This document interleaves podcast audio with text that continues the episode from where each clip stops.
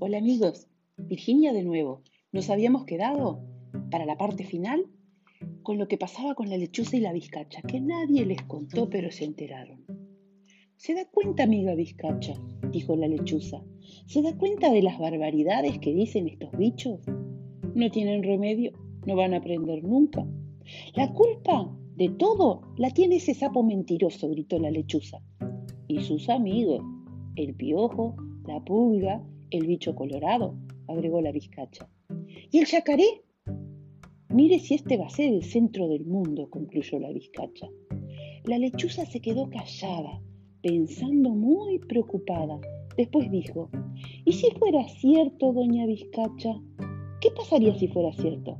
Ay, doña lechuza, no me diga que usted también le crea a ese sapo mentiroso. Es mentiroso, es petizo, es bocón, es mi mayor enemigo, pero por una vez me está pareciendo que puede decir la verdad. Ay, ay, ay.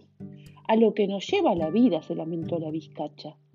Nunca hubiera pensado que usted pudiera creerlo ese sapo. ¿Sabe qué pasa? Que esta vez dijo una cosa que yo también supe conocer hace mucho, pero mucho tiempo. ¿Y qué dijo?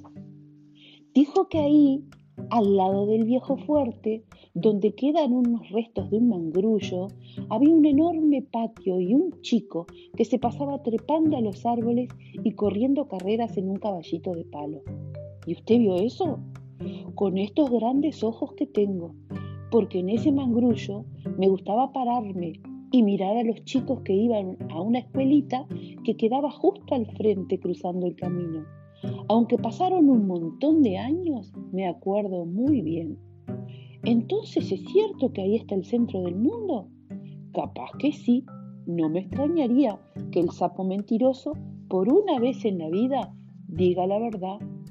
Y cuando dijo esto, a la lechuza se le cayó una lágrima. Tener que admitir que el sapo no estaba mintiendo le dolía en lo más secreto de su corazón. No dijo nada más.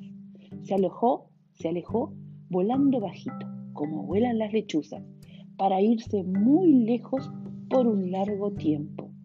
Mientras tanto, en todo el monte, ahí donde comienza el impenetrable chaqueño, los bichos con pelos, los bichos con plumas, corren y vuelan de un lado para el otro, contentos, muy contentos, porque ahora saben que ese es el centro del mundo. Y de paso, a los besos y a los abrazos, el piojo con la pioja, el tapir con la tapira, el mono con la mona, y las iguanas, lagartijas, jabalíes, todos en parejas, sin decir nada, le iban contestando al bicho colorado otra de sus dudas. Todos los tiempos son buenos tiempos para andar enamorados.